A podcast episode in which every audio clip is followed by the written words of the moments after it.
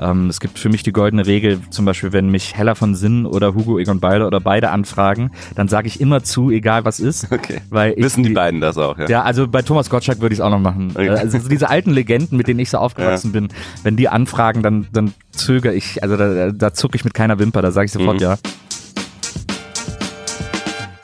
T3N Podcast, das wöchentliche Update für digitale Pioniere. Herzlich willkommen zum T3N Podcast. Äh, heute wieder mit einer Folge aus Berlin mit Nils Buckelberg. Hallo. Hi, grüß dich. Hi. Mein Name ist Stefan Dörner, ich bin Online-Chefredakteur von T3N. Und ja, wir freuen uns total, dass du Zeit gefunden hast. Ja, ja, vielen Dank für die Einladung, ich freue mich total. Wir werden ein bisschen, ja, wir werden versuchen, so ein bisschen über Digitales auch zu reden, aber natürlich müssen wir auch ein bisschen über dich als Person sprechen. Ähm, du hast dir irgendwann mal das Z gegeben in deinem Namen. Du heißt Ja. eigentlich Nils Burkelberg mit S. Genau. Also hört man jetzt nicht so, aber Naja. also eigentlich Nils, nicht Nils. Ja. genau. Wie kam es auf das Z? Ähm, ach, das war, äh, das war zu Zeiten, als ich ähm, von Viva weg bin, dann bin ich zum DSF und habe eine Fun-Sport-Sendung moderiert, die hieß Stoke.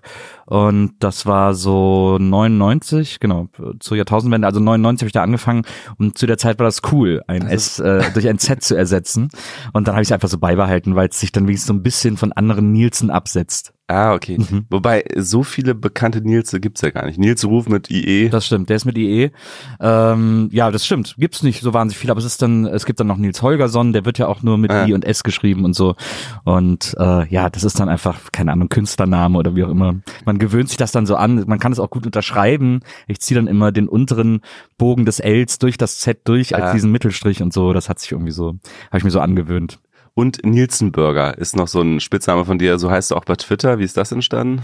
Ja, äh, Neizenburger wird das früher mal ausgesprochen. Das war äh, auch so Mitte 90er, äh, waren wir so eine große Clique äh, mit verschiedenen Leuten, Thomas D. Äh, und so. Und wir fanden es immer wahnsinnig lustig, alles so englisch auszusprechen und immer auch so Wörter unnötig zu verlängern und zu dramatisieren sozusagen. Und in dieser Clique, in dieser Gang, war ich sehr schnell äh, Neizenburger und wurde dann auch immer nur noch Neizenburger genannt. Und das hat sich bei mir dann einfach so beibehalten. Verstehe. Ich habe dich jetzt gerade überhaupt nicht vorgestellt. Ich habe einfach gesagt Nils Burkeberg und bin Mhm. irgendwie davon ausgegangen, automatisch, dass ein Großteil unserer Hörerinnen und Hörer wissen, wer du bist. Ja. Aber ich frage mich gerade, wissen das die ganz Jungen heute eigentlich noch? Also die kennen mich auf jeden Fall seltener noch vom Fernsehen. Ja. Ähm, das ist tatsächlich so ein bisschen, äh, also die viele aus der jüngeren Generation kennen mich vielleicht von Gästeliste Geisterbahn, also von dem Podcast, den ich mit Donny und Herm mache und so und haben da natürlich auch ein bisschen mitbekommen, was ich früher gemacht habe. Aber äh, klar, es gibt jetzt eine komplette Generation, die mich nicht mehr im Fernsehen erlebt hat oder die mich nicht mehr als Viva-Moderator erlebt hat. Genau, das ist das Ähm, Stichwort. Viva Moderator warst du mal einer der ersten Genau. mit Heike Mak- Makatsch zusammen. Genau, Heike Mohler und ich waren die ersten drei. Naja. Mhm. Genau. Äh, ja, das war Ende 93, ging das, glaube ich, auf Sendung. Äh, und dann war ich bis 98 da, also vier Jahre habe ich das gemacht. Mhm. Und guckst du manchmal zurück mit Nostalgie auf diese Zeit oder? Äh, ja, also äh, teils, teils. Ich, für mich war es eine super schöne und eine wahnsinnig aufregende Zeit. Ich war 17. Äh, es gab, glaube ich, es gibt nichts Cooleres, als mit 17 beim Fernsehen zu landen, zumindest in der Zeit, als Fernsehen irgendwie noch eine Sache war. Ähm, und mir hat das äh, irrsinnigen Spaß damals gemacht. Es war ganz toll und es hat mich auch sehr geprägt, vermutlich. Aber ich bin jetzt nicht so, dass ich denke, ach, wär's doch immer noch so oder ach, das war viel schöner als heute oder ach, da war mein Leben aufregender oder so, sondern ich habe da auch sehr mit abgeschlossen und das sehr hinter mir gelassen und äh, weine jetzt auch Viva nicht mehr wahnsinnig hinterher oder so, sondern das war alles irgendwie zu seiner Zeit super. Mhm. Aber ich mache jetzt mittlerweile so viele andere supere Sachen, dass ich da nicht mehr so traurig oder nostalgisch bin oder so.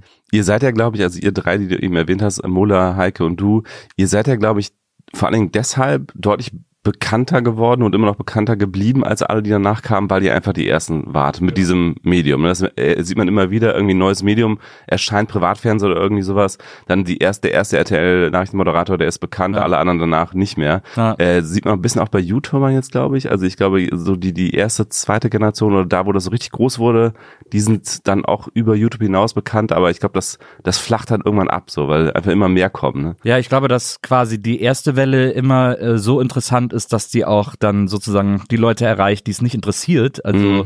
äh, Eltern, äh, Großeltern, was auch immer, die kriegen so die erste Reihe YouTuber noch mit, sozusagen, und haben dann wahrscheinlich auch die erste Reihe Viva-Moderatoren noch mitgekriegt. Aber um dann alles, was danach kommt, wahrzunehmen, muss man sich ja viel mehr damit beschäftigen. Und das ist dann für Fans interessant, aber für Außenstehende irgendwie nicht mehr. Verstehe. Was glaubst du, was du heute machen würdest, hätte es Viva damals nicht gegeben? Oh, das ist eine gute Frage. Äh, da, also ich wollte eigentlich damals unbedingt Schauspieler werden. Ich glaube, dass das tatsächlich auch so mein Weg äh, gewesen wäre. Ich hatte mir schon mit 14 oder so gab es so ein Buch, weiß ich noch genau, vom äh, von Rororo, also der Jugendabteilung des Mhm. Verlags. Das hieß alles Theater mit so einer Kreideschraffur äh, Porträt auf dem Cover. Und da ging es darum, was man alles machen muss, wenn man Schauspieler werden will. Da war, das war wirklich ein sehr Aha. relativ dickes Buch, das es genau erklärt hat. Das hat alle Schauspielschulen in Deutschland aufgelistet. Ähm, und das war echt eine Zeitung, so meine Bibel. Das habe ich rauf und runter gelesen. Und da habe ich auch genau gelesen, was ich irgendwie, was ich machen muss und, äh, und was man vorbereiten muss für welche Schauspielschule und welche Schauspielschule für was bekannt ist und so. Ich hatte auch damals dann unbedingt, also mein Plan war an die Volkwang zu gehen in Essen. Ich wollte an eine staatliche und das war so, schien so die progressivste staatliche Mhm. Schule zu der Zeit zu sein und das war so mein großer, mein großer Traum, mein großer Wunsch. Und dann kam sogar auch noch kleine Haie raus, der ja auch an der Volkwang spielt. Das war dann für mich auch nochmal so Motivation irgendwie, weil ich dann das dann da gesehen habe und irgendwie aufregend fand. Also eigentlich, ich habe auch Theater gespielt damals in Bonn. Ähm, an, einem, an, einem, an einem professionellen Theater, die eben mit Schülern auch inszeniert haben und ja, das hat alles eigentlich so darauf hingedeutet, dass ich, dass das irgendwie so mein Lebensweg werden würde. Ah ja, okay. Dann würdest du heute, ja, wärst du vielleicht Fernsehschauspieler oder, oder am, ähm, am Theater oder beides? Ja, wahrscheinlich bald. Wahrscheinlich wäre ich Tatortkommissar. Und was machst du heute? Also wir haben schon ganz kurz angesprochen, Gästeliste Geisterbahn oder war es im Vorgespräch oder was jetzt gerade? Ich bin mir gerade nicht ich ganz sicher. grad- grad kurz, kurz erwähnt, ja. Ja.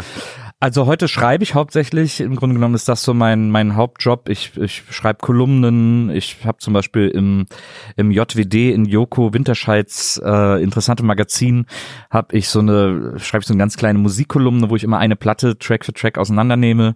Und äh, also so Schreibjobs mache ich viel, aber auch Drehbuch. Ich habe ja zwischenzeitlich an der äh, Filmhochschule in München Regie studiert, wo eben auch Drehbuchschreiben so ein bisschen Teil des Studiums war. Und also heute gibt es das als, ein, als einzelnen Studiengang, damals gab es noch nicht. Und ähm, dass diese da gelernten Dinge, die wende ich jetzt an, um Drehbücher für Podcasts zu schreiben. Ich habe äh, das Buch zu Faking Hitler geschrieben. Ähm, ich habe das Buch für die Dunkle Heimat, äh, für die beiden Dunkle Heimat Staffeln geschrieben. Äh, Pop kann alles. Ähm, das sind so die die Podcast-Bücher, die ich die ich geschrieben habe.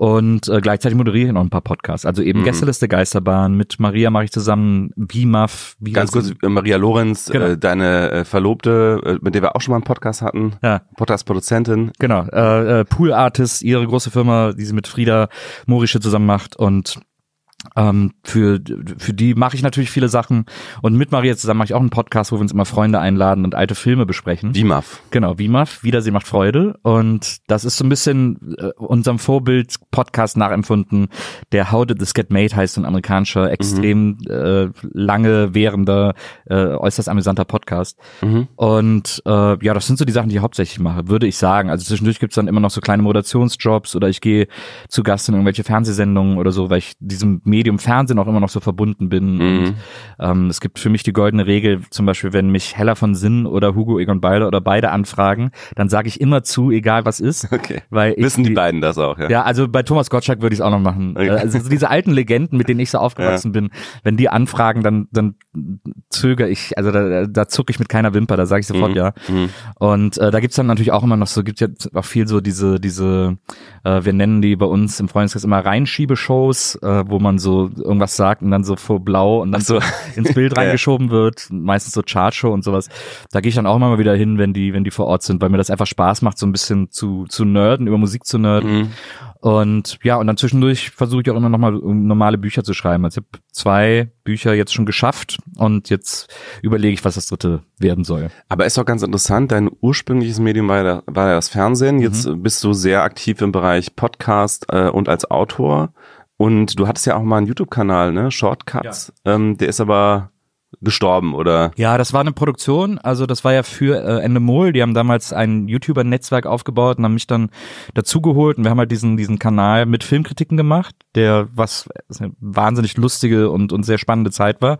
Aber da habe ich schon gemerkt, dass ich sozusagen so einen Tacken zu alt für so eine Community bin, beziehungsweise da mir vielleicht auch ein bisschen das Verständnis gefehlt hat oder fehlt oder so. Also ich bin quasi nie so richtig reingekommen in die in die äh, YouTube Community. Wir hatten wir hatten eine große äh, Gruppe an Leuten, die das geliebt hat, was wir gemacht haben Mhm. und es hat auch wahnsinnig viel Spaß gemacht, aber es war ich bin jetzt nie so als Teil einer YouTuber Community akzeptiert worden. Also, war immer so so ein leichter Outsider, was völlig okay war. mhm. Ähm, und, und ja, und das war irgendwie, es hat Spaß gemacht, aber nachdem dann auch sozusagen das Netzwerk aufgelöst wurde und mir wurde der ganze Kanal überlassen von der Produktion, was auch extrem cool ist. Die haben gesagt, hier, schenken dir eine Kamera, du hast hier alle Zugänge, mach was du willst, der Kanal gehört dir was ich sehr, sehr äh, ja, großzügig fand. Aber ich habe dann einfach gemerkt, dass ich alleine überhaupt nicht die Kapazitäten habe, da immer Mhm. zu schneiden, aufzunehmen, das irgendwie jeden Tag zu machen und so. Das wurde dann einfach viel zu aufwendig und zu stressig. Und Schreiben ist natürlich eine insofern komfortable Arbeit, als dass das ja wirklich eine der einsamsten Tätigkeiten ist, die es gibt. Also das macht man ja immer nur alleine und es geht ja erst dann in der zweiten, dritten Runde, dass das irgendwie an andere Leute geht. Aber deswegen ist das natürlich etwas, was irgendwie. Aber ich habe auch schon immer geschrieben. Also ich habe auch Ja. schon zu Viva-Zeiten geschrieben. Ich habe auch ähm, zu, zu Stoke-Zeiten eine Kolumne in der Blond. Damals gab es mal so eine Zeitung, Mhm. äh, eine Kolumne gehabt. Also Schreiben war schon immer so ein Ding, was ich was ich viel und gerne gemacht habe. Und Mhm. ich habe dann, ich, boah, das war glaube ich so 2003 oder so, habe ich mit dem Bloggen angefangen Ah, okay. und äh, Blog-Pionier. Das war 2003 ist sehr früh. das war sehr früh. Ich bin damals durch Spreeblick draufgekommen. Ah, ja. war ein wahnsinniger Spreeblick-Fan, weil ich durch, äh, ich bin durch Johnny bei Spreeblick gelandet, Mhm. weil ich früher so ein, in den 90ern so ein Plan B-Fan war, die Band von Johnny Häusler. Ah, ja. Und habe ihn dann bei Spreeblick entdeckt, habe gedacht, cool, das ist ja der von Plan B, bin dann bei Spreeblick hängen geblieben. Und er hat ja damals so einen täglichen Podcast gemacht. Er hat ja so eine tägliche, 2003. ja, so auf seiner Seite. Da gab es nur noch gar seiner- kein iPod, doch, oder so gerade eben, oder? Genau, also ich weiß auch gar nicht, ob man es da Podcast genannt Ja, hat oder ob es eine ja. tägliche Radiosendung war oder so. Aber er hat so eine tägliche Sendung gemacht, die, äh, die er auf seinen Blog hochgeladen hat, Mhm. die man dann da hören konnte. Mhm. Und die fand ich wahnsinnig, habe ich wahnsinnig gerne gehört. Und dann habe ich dadurch so das Bloggen und Blogs für mich entdeckt und fand das ganz interessant. Und es gab ja mit, äh, äh, damals gab es ja schon, wie hieß es, äh, auf Google, äh, also diese Einstiegshürde auf Google einen Blog zu starten, war so super niedrig, weil das schon so Ach, äh, war das Blogspot? ja, genau, Blogspot, Ja. genau. Und Mhm. das war ja so super einfache Mhm. What You See is What You Get Editoren. Und da habe ich meinen ersten Blog gestartet. Da habe ich den äh, Weltfrieden gestartet. Mhm. Und dann hat mich am gleichen Tag ein Freund, da habe ich in München, da habe ich gerade in München studiert, an der Filmhochschule, hat mich am gleichen Tag ein Freund angerufen und hat gesagt, was machst du gerade? Dann habe ich gesagt, ich starte hier einen Blog. Und hat gesagt, oh cool, mache ich auch. Und wir haben das dann so zusammen immer so parallel äh, gemacht. Und da, den Blog habe ich dann vor allem gemacht, um mich dazu zu zwingen, jeden Tag zu schreiben. Also Ah. einfach um Schreibskills äh, Okay. zu aufrechtzuerhalten und so. Und das habe ich echt lange gemacht. Also so mit Blogs und Bloggern und so habe ich irrsinnig viel Zeit dann in den frühen 2000ern verbracht. Und wahrscheinlich damit nie Geld verdient, sondern einfach aus Leidenschaft, oder? Ja, also es war, ich habe, es gab natürlich immer mal wieder so vergütete Jobs, aber wirklich verdient hat man damit überhaupt nicht. Ich weiß noch, ich habe damals sogar von jetzt.de ein Blog-Stipendium bekommen, weil denen mein Blog so gut gefallen hat. Das war jetzt auch nicht, konnte man auch nicht keine Miete von zahlen, aber es war so eine nette, ein netter Bonus irgendwie, der auch so aus dem Nichts kam. Und dann, äh, ja, also ich habe viele interessante und lustige Sachen gemacht. Es gab ja auch so eine, es gab ja richtig, das weiß man heute gar nicht, es gab so richtige Blockkämpfe in der deutschen Blog-Szene. Du hast dich daran und so. beteiligt. Nö, ich war so ein bisschen, ich war, ja, ich stand da so ein bisschen so dazwischen. Also ich habe es auch manchmal abgekriegt, so, aber es ist so interessant, wie sich das so noch heute irgendwie alles entwickelt und verschoben hat und so. Es Das- war aber, glaube ich, alles harmloser, ne? Also, also wenn man es vergleicht jetzt mit den Twitter äh, Links-Rechts-Kämpfen, war Ja, das, ja. glaube ich, da, damals alles äh, Total. Es war, die Hürde, einen Blog zu machen, war ja auch immer noch viel größer, als heute Mhm. einen Twitter-Account anzulegen. Also man musste schon, um gelesen zu werden, auch äh, relativ äh, regelmäßig was schreiben und überhaupt was schreiben und zu sagen haben, da sind viele nach drei Einträgen irgendwie quasi schon dran gescheitert. Also so viele Blogleichen, wie ich gesehen habe, auf meinem Weg. Blogleichen pflastern seinen Weg.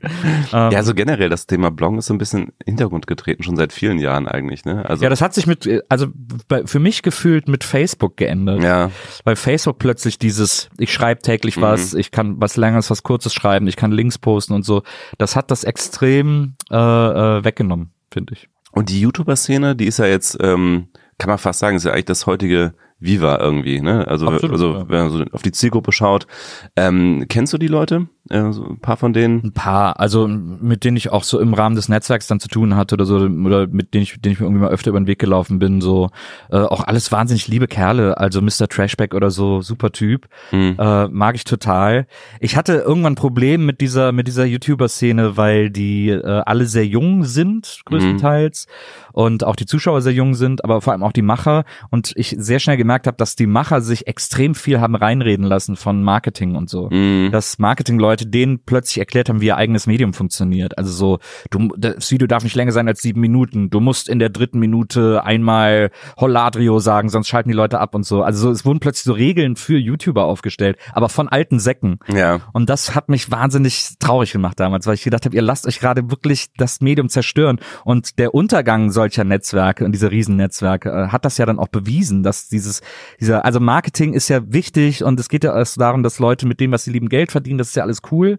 Aber wenn Marketing sich inhaltlich zu sehr einmischt, äh, zerstören die immer alles, machen einfach alles kaputt. Mhm. Und das finde ich, ist, hat man bei den YouTubern sehr, sehr klassisch sehen können. Das ist übrigens auch das, was ich an Podcasten so liebe. Ist, mir geht's nicht da, also mir ist Bild und so ist mir alles egal. Ich mag auch die Bildebene und so. Aber Mhm. was ich am, bei, bei Podcasts habe ich das Gefühl, dass das eine etwas ältere Zielgruppe hat. Mhm. So 20-somethings sozusagen äh, größtenteils und die schon quasi so ein bisschen mehr äh, Aufnahmefähig auch sind. Und gesehen haben, genau. Ja. Und die äh, auch von Macherseite her ist es ein bisschen älter und die lassen sich halt nicht so viel reinreden. Die lassen Mhm. sich nicht so viel erzählen. Also es gibt da jetzt auch Versuche von Leuten, die sagen, ein guter Podcast nicht länger als eine halbe Stunde oder so. Aber das ist halt, alle wissen halt, dass das totaler Bullshit ist, weil sie täglich Beispiele sehen, die es anders Ja. machen. Ja. Und deswegen ist, ist, scheint mir das Medium Podcast da etwas resistenter zu sein. Deswegen finde ich das auch einfach spannender. Mhm.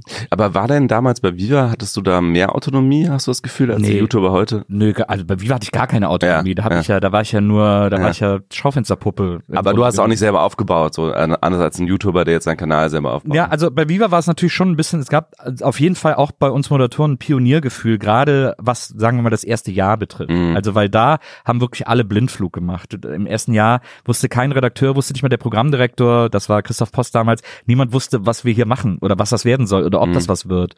Und deswegen wurde da viel so in, in Nebel gestochert und so ein bisschen ins, ins Blinde hineingesendet, in der Hoffnung, ja, vielleicht interessiert's jemanden.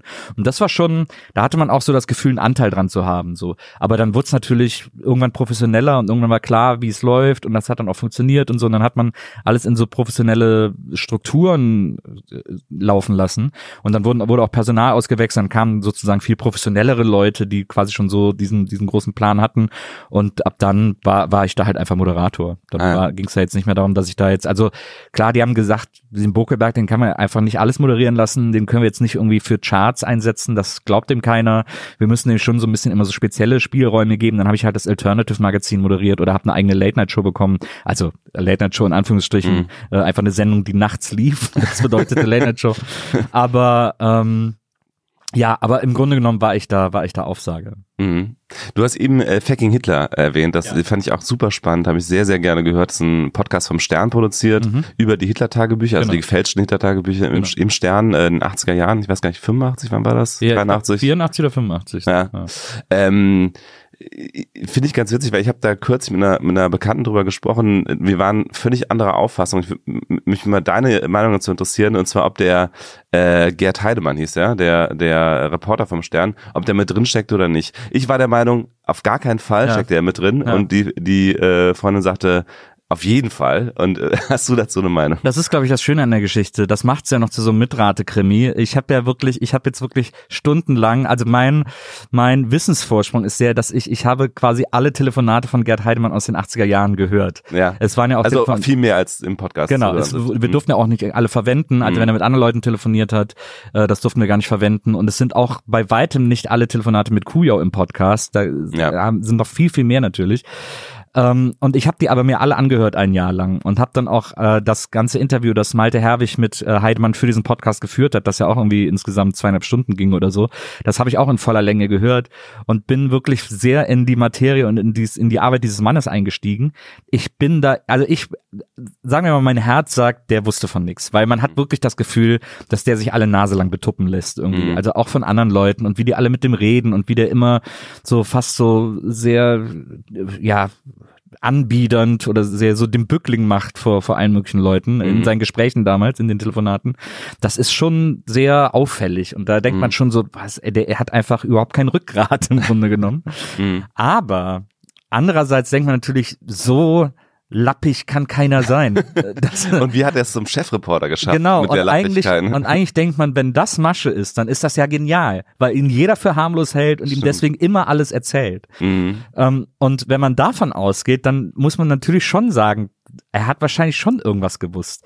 Wie es letzten Endes ist, ich finde es irgendwie, mir gefällt das ja wahnsinnig gut an der Geschichte, dass man das nicht weiß. Mhm. Ich bin aber dazu geneigt, ihm zu glauben, dass er da, dass er da schon übers Ohr gehauen wurde, weil Kujau einfach, der ist, wenn man diese ganzen Telefonate mit, mit Kujau, der ist so clever Mhm. und der ist, aber man merkt richtig, dass der das gar nicht, also selbst bei Kujau ist es nur so ein, ist es so halb Kalkül, aber man merkt ihm einfach an, dass der das, dass der das total im Blut hat, jemanden abzulenken, um den Finger zu wickeln. Das ist für den so ein normaler Umgang irgendwie. Also wie der, wie der mit dem Heidemann immer, wenn der Heidemann, man, es gibt so viele Stellen, an denen man, an denen man wirklich spürt, dass der Heidemann, also es ist ja jetzt natürlich auch aus heutiger Sicht zu hören, Ja. extrem besonders, weil man ja weiß, wie es ausgeht. Ja. Und es gibt so viele Stellen, wo man so denkt, jetzt hat er ihn gleich. Mhm. Also jetzt hat er ihn so in die Ecke. Mhm. Da, gibt's jetzt, da kann er gar nicht, da kann er nicht ausreden, weil ja dieses dieses Konstrukt an Ausreden, das Kujau ge gebaut hat, so völlig absurd war. Also es wurde ja immer absurder, weil dann plötzlich wurden plötzlich wurden noch 40 Bücher gefunden. Also ne, so super super absurd, wo jeder sagt, hä, was? Und der Kujau macht das aber so geil intuitiv abzulenken und das Thema zu wechseln, dass man das selbst beim Zuhören manchmal gar nicht so richtig mitbekommt und plötzlich denkt, warte mal, wir haben doch jetzt gerade mal über die Bücher gesprochen, wieso reden wir jetzt über Schnitzel in Prag oder so? Also so, das ist so krass, wie der Ja. das, wie der das, wie der das intuitiv drauf hatte, irgendwie jemand auf den, auf den falschen Dampfer zu locken. Das ist schon sehr, sehr, sehr äh, bemerkenswert gewesen. Also das, es war einfach wirklich das Aufeinandertreffen dieser zwei Charaktere, das für diesen Mhm. besonderen Ausfall irgendwie gesorgt hat. Ja, und es ist einfach super spannend, dass äh, Gerd Heidemann damals alles mitgeschnitten hat und dass wir das heute alles nochmal so ähm, ja, erleben können sozusagen. Also auch klar, also für Journalisten wahrscheinlich besonders spannend, aber ich glaube auch für jeden anderen. Also ist auf jeden Fall Total. eine Hör Hörempfehlung von mir. Ja, es ist ja auch, es war ja auch quasi mein Ansatz bei den Büchern. Ähm, ich ich habe in äh, ich habe hier in Berlin an der Hochschule der populären Künste, der feine Herr, äh, da war ich ein paar Jahre Dozent für Medienethik. Da habe ich Mhm. mehrere Semester Medienethik unterrichtet und das waren alles Studenten Anfang Mitte 20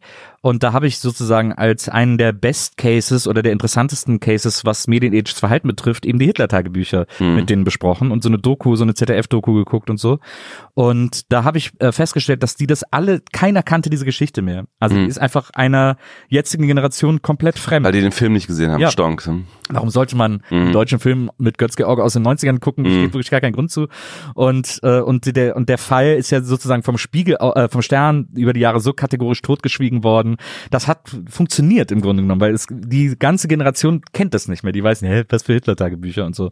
Und das, und das war so mein Ansatz, auch äh, den Podcast zu schreiben, dass ich gesagt habe, ich will das, äh, es ist ein Spagat, aber ich will ihn einerseits so schreiben, dass jeder, der die Story noch nie gehört hat, die einfach komplett kapiert Mhm. als auch den für jemanden wie mich, der sich seit Ewigkeiten mit dieser Geschichte beschäftigt, weil ich die ist wirklich eine meiner absoluten Lieblingsstories. Ich Mhm. liebe diese Geschichte. Mhm. Habe ich schon immer total. Das war immer für mich eine der aufregendsten Skandale, weil ja auch niemand zu Schaden gekommen ist. Also so, ne, man es ist so, meine Mutter hat immer gesagt, äh, meine Mutter hat mich immer A-Team gucken lassen, weil da keiner stirbt.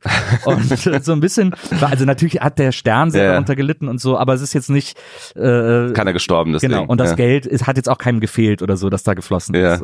Ja. Und, und deswegen äh, hat, mir hat mich dieser Fall immer so fasziniert, weil man darüber lachen konnte, ohne dass das schlimm wäre, sondern es war ja auch irgendwie niedlich und es war ja irgendwie auch, auch irgendwie ein interessanter Versuch und faszinierend, was Menschen alles ausblenden können, so wenn sie irgendwas Aufregendes wittern. Ja, Und deswegen habe ich diesen Fall immer so, deswegen war es auch so besonders, als der Stern uns gefragt hat, ob wir das machen wollen. Ähm, Und die haben zuerst mit Maria gesprochen, mhm. Und äh, haben gesagt, ja, wir haben hier so die Bänder und dann ich wusste, dass Maria mit dem Stern telefoniert hat und habe sie dann danach angerufen und gesagt, ja, was was wollten die und so und hat Maria gesagt, ja, ey, keine Ahnung, die haben irgendwelche Kassetten von irgendeinem Heidemeier oder irgendwie sowas und und irgendein Konja oder keine Ahnung. so, du warst voll im Thema. Das ich so, was? habe ich so wirklich am Telefon angeschrien, habe gesagt, Maria, ruf sofort an, sag, wir machen das, das ist ja der Hammer. und äh, ja, so kam das dann. Und, Cool. und eben der Ansatz war, diesen Podcast für Leute, die es nicht kennen, genauso interessant zu machen, wie für Leute, die es kennen. Mhm. Weil natürlich wir Menschen, die diesen Fall irgendwie schon öfters gehört oder sich damit beschäftigt haben, für uns waren natürlich die, die Tonbandaufnahmen das Interessanteste. Ja. Also die einfach mal diese Originalgespräche zu hören. Ja. Und deswegen habe ich versucht, da irgendwie so eine Balance zu finden, dass Ja. beides irgendwie oft. Ja, teilweise sind sie leider sehr schwer zu verstehen, aber da kann man nichts machen. aber das sind noch die, die man am besten verstehen kann. Ja. Ich habe da, wie gesagt, ich habe ich habe die alle eindigitalisiert, die ganzen Bänder ein Jahr lang und die haben so ein, ganz viele haben so ein Brummen, äh, so ein Grundbrummen, das so Mhm. darüber liegt, weil das einfach alte Kassetten sind. Mhm. Und ich bin wirklich super oft beim, beim Transkribieren oder beim, einfach beim Einspielen eingeschlafen, weil dieser Brummton so so entspannt beruhigend ist. Und dann musste ich so das ganze Band nochmal hören. Das war echt total ätzend. Aber dann hast du jetzt eine Einschlafhilfe. Absolut. Ja, absolut. Und wirst du jetzt weiterhin noch Podcasts für Sterne oder für andere produzieren als, als Autor? Na klar, ja, ja. Also sobald eine Geschichte da ist, die ich interessant finde oder spannend finde oder äh, die ich finde, die es wert ist, gemacht zu werden Mhm. und da jemand Bock hat, das mich machen zu lassen, bin ich sofort am Start. Weil es also, klingt nach sehr viel Arbeit, ne? Du hast irgendwie ein Jahr allein diese Kassetten gehört. Also ich glaube, monetär hat sich das wahrscheinlich dann nicht gelohnt für dich. also ich bin da, ich habe da jetzt keinen Rolls mit verdient. Es hat, hat sich, also es war tatsächlich auch eine sehr große von Leidenschaft geprägte Ja. Arbeit, ähm, die einfach, ja, das ist einfach was Besonderes, die gemacht haben zu dürfen irgendwie und diese Bänder, all diese Bänder hören zu dürfen. Da war schon sehr viel, sehr viel äh, Leidenschaft auch mit im Spiel. Also Mhm. finanziell war da, war das für den Zeitaufwand nicht so richtig, äh, äh, hat sich nicht richtig aufgewogen, aber es war egal, weil es Ja. war ein sehr idealistisches Projekt. Mhm. Und ähm, aber ja, es, es gibt andere Projekte. Ich meine, ich sitze an den meisten Podcasts, die ich schreibe, wahrscheinlich immer so ein halbes Jahr roundabout. Okay. Äh, also bei den dunkler Heimatfällen, wo wir dann auch recherchieren und lesen und Interviews führen und so. Das ist, also da macht Bernie Meyer, unser Moderator, auch extrem viel. Aber ich lese mich dann auch überall rein, sobald ich anfange, die Bücher zu schreiben und von ihm sozusagen die Interviews angeliefert bekomme, die höre ich dann auch alle nochmal durch und versuche dann da irgendwie so, ein, so eine Geschichte und so, ein, so einen Storybogen über mehrere Folgen zu spannen, Mhm. dass das irgendwie auch so alles zusammenpasst und sich irgendwie gut bingen lässt, ist ja irgendwie im Grunde genommen auch noch, auch noch eine schöne Fähigkeit, die sowas am besten hat und äh, ja, so. Aber also das ist tatsächlich etwas, was ich noch, also jetzt, wir sind jetzt auch gerade in den Vorbereitungen zur dritten Dunkler Heimatstaffel und äh, das ist was, was ich jetzt, glaube ich, sehr äh, gerne und lange noch weitermachen werde. Mhm. Wobei ich jetzt auch sagen muss, jetzt gerade ist so ein bisschen Sommerpause und jetzt so nach äh, Faking Hitler und Pop kann alles war jetzt der letzte, habe ich so mehrere Podcasts auf die Art geschrieben und jetzt äh, war ich auch froh, dass einmal ganz kurz so ein bisschen Zeit zum Durchatmen ist. Ich mache jetzt gerade so einen Podcast für mich alleine im Grunde genommen. Der mache ich auch komplett alleine, Mhm. äh, wo ich wo ich immer nur so äh, so so, so Episoden a 20 Minuten mache. Ich mache jetzt so zehn Folgen, wo ich immer so ein Thema habe und dann dazu so Sketche alleine mache, wo ich so selber alle das Stimmen ist schwierig, spreche. oder? So ein bisschen wie so Helge Schneider Ah, Hörspiele, okay, okay, dass ich ja, ja. improvisiere und so Ja. so eine Situation habe, die ich dann erzählen will Ja. und das dann auch komplett alleine schneide und so. Also einmal ein so ein Projekt machen, wo ich so auf niemanden hören Ja, muss und ja. alles einfach so in meinem Tempo für mich ganz komplett alleine machen. Ja. Ich glaube, wahrscheinlich wird auch nur ich den nachher hören äh, oder vielleicht auch meine Mutter, die wird dann wahrscheinlich stolz auf mich sein und mal so reingehört haben. Aber das ist mir dann auch egal. Ich habe dann, ich habe das dann so gut, um für so eine, für so eine, äh, ja, wie soll man das nennen? So einmal so aufräumen, einmal so leer räumen und so und, und Und hat das einen Namen, so dass wir wissen, falls es doch veröffentlicht wird? ja, es wird Randale Bokelberg heißen. Ah ja. Okay. also wenn das veröffentlicht wird, wissen wir, du hast dich dafür entschieden, das zu veröffentlichen. Ja, ich werde es auf jeden Fall veröffentlichen. Also, aber also, ich glaube, also. dass es nicht viele Fans finden. Ach so, ach so, okay. Ja. Äh, na, das weiß ich nicht. Also ich meine, durch die, Be du hast ja schon eine gewisse Bekanntheit, ähm, eine gewisse Reichweite auch über so äh, Social Media Kanäle. Ähm, wie nimmst du denn, ähm, du bist ja bei Twitter zum Beispiel Mhm. aktiv, wie nimmst du da so die Stimmung wahr? Wie nimmst du das Klima wahr? Ja, ey, boah, also es ist echt ätzend geworden, muss man sagen, in großen, in großen Teilen. Ich finde, dass, äh, also äh, das klingt auch so ein bisschen nach Opa erzählt vom Krieg, aber wenn man das vergleicht mit den Anfangstagen von Twitter vor zehn Jahren oder so zu heute, ist das echt kein Unterschied mehr, weil offensichtlich einfach auch die Arschgeigen gelernt haben, wie das funktioniert. Also man kann sie ja nur auch nicht ausblenden. Ähm, Ja, man kann sie blocken. Das Man kann machst, sie blocken, Das machst du wahrscheinlich auch, oder? Ja, das habe ich mir so, habe ich ein bisschen mit angefangen. Ich, äh, ich bin noch nicht ganz davon überzeugt, immer alle zu blocken. Ich Mhm. bin so ein bisschen so, ich block jeden zweiten. Da hat man Okay. halt Pech, wenn man, wenn man derjenige ist. Ich will mir immer noch den, ein bisschen den Luxus gönnen, auch so zu sehen, was manche von denen noch schreiben. Aber es gibt auch so, es gibt so riesen äh, sozusagen, die block ich mittlerweile rigoros. Also es kann mir, ich kann diese Scheiße auch nicht mehr ertragen. Also es ist auch wirklich äh, richtig hart, schlimme Diskussionen finden auf Twitter Mhm. jeden Tag statt. Ich bin froh, dass es so eine, dass es so eine Blase gibt an Leuten, die einfach sehr, sehr lustig sind, auch sehr lustig damit umgehen. äh, die mir mittlerweile irgendwie das Medium noch so ein bisschen aufrecht halten und mir da irgendwie noch den Spaß dran lassen. Aber es gibt auch so viele Leute, wo ich denke so, was ist denn mit dir los irgendwie? Also, und, und es wird auch immer alberner. Also, ich finde diese diese Diskussion, die da geführt würden, ich meine jetzt sehr aktuell gerade hatten wir diese hatten wir drei Tage diese Schweinefleisch-Diskussion, wo ich mir echt nur noch an den Kopf fa fassen kann und wo dann irgendwie äh, ich äh, weiß gar nicht mehr genau, äh, ich glaube der Röpke von der Bild oder so, der hat dann äh, hat dann so alle Artikel gescreenshottet und mhm. auf seinen Account gestellt gesagt, hier, wo ist denn hier Hetze? Und man liest sie und denkt so, ja, in jedem zweiten Satz. also immer so, da wird ja immer nur so, da werden immer so Andeutungen geraunt mhm. und so. Mhm. Und dann so zu tun, also, nee, das habe ich aber nicht so gemeint, ist halt so, okay, beleidige mich halt nicht. Also ich bin ja nicht doof, ich lese ja, was du schreibst. Und, ähm, und sich immer so dahinter zu verstecken, zu sagen, nee, das haben wir aber nicht explizit gesagt, ist so, ja, stimmt, aber trotzdem explizit gemeint. Mhm. Und dass diese, diese Diskussion ich merke einfach auch, dass die, ich bin an manchen Tagen habe ich da auch Bock drauf und werfe mich da auch rein, mhm. aber dann am nächsten Tag blocke ich alles, was mir da dann noch irgendwie äh, dazwischen kommt und da irgendwie noch weiter darüber diskutieren will, weil ich merke einfach, ich halte das auch nicht mehr jeden Tag aus, mich über so ein, mich über so Flachpfeifen aufzuregen. Mhm. Du hast ja 2010 mal wirklich was über Facebook gemacht, ne? Ähm, die skurrilsten Facebook-Gruppen. Das, ah ja. das war wahrscheinlich noch irgendwie eine andere Social-Media-Zeit auch, ne? Da war ja. Ja, das war so eine Gag, so ein Gagbuch. Also da haben wir einfach äh, auf Facebook und StudiVZ lustige Gruppen rausgesucht und haben die äh, und die hatten ja immer so lustige Titel, äh, keine Ahnung, also so Geschirr äh, schimmelt nicht, wenn man ja, einfriert oder so. Ja, immer dieses irgendwie, äh, hier sinkt nur das Niveau oder irgendwie sowas. Ähm, das, das war irgendwie zu dem Zeitpunkt noch lustig und dann haben wir dann einfach so ein Buch draus gemacht. Ja, ja, Aber ja. war dann irgendwie so ein Auftrag von Langenscheid, die haben gesagt, mach das mal. Ja. Und dann haben wir gedacht, oh, ist ja cool, mal so auf doof so ein Buch zu machen. Aber nur mal zurück zu den Social Media heute. Ähm, siehst du irgendwie einen Ausweg oder glaubst du, das wird irgendwie wieder, wieder besser oder ist das jetzt der Dauerzustand oder wird das noch schlimmer oder? Naja, also wenn einem, glaube ich, die äh, jüngere Geschichte von Social Media, von Twitter und Facebook etwas gelehrt hat, dann, dass nichts Dauerzustand ist, weil das hat sich jetzt in den letzten zehn Jahren, mhm. diese Netzwerke haben sich so massiv verändert. Ich glaube, dass sie sich auch weiterhin verändern werden. Ich weiß nicht, ob zum Guten oder zum Schlechten. Bei beiden deutet beides gerade auf zum Schlechten hin. Ich merke auch immer wieder, dass wenn die jetzt von heute auf morgen dicht gemacht würden, mir auch einfach gar nichts fehlen würde. Also, also sowohl Twitter als auch Facebook. Ja. Äh, wo bist du sonst aktiv? Instagram? Instagram noch ein bisschen und das und das wäre es eigentlich. Mhm. Und dann habe ich eben noch die Podcasts für mich als mhm. als Spielwiese. Ich, also Instagram würde ich wahrscheinlich am meisten vermissen. Da habe ich im Moment am meisten Spaß, mhm. weil es durch diese Oberflächlichkeit auch am harmlosesten ist im mhm. Grunde genommen. Ähm, ich, aber zu Facebook zum Beispiel würde mir, glaube ich, gar nicht mehr fehlen. Also ich bin da immer noch ganz gern und da sind viele Leute, die sonst nirgendwo sind.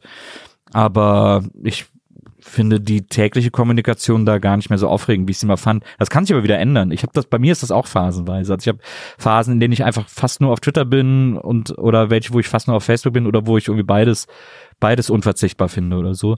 Ich bin mal gespannt. Ich habe das Gefühl, dass die sich einfach alle immer wahnsinnig viel zerschießen. Also Twitter irgendwie mit seiner völlig randomen Hasspolitik, also mhm. was gesperrt wird, was nicht gesperrt wird, wer gesperrt wird, wer nicht, äh, wie lange, wer wessen Sperre gelöst wird, welche nicht. Das ist ja für niemanden nachvollziehbar und man hat das Gefühl, es ist so random, dass es für die selber auch nicht nachvollziehbar ist. Aber glaubst du, das wäre irgend man könnte ein Regelwerk schaffen, dass es wirklich nachvollziehbar wäre? Nö, aber ich glaube, man könnte irgendwie mehr investieren in geschicktere Scouts sozusagen. Mhm. Also da am Ende ist ja immer ein Typ, der da einen Knopf drücken muss. Ja.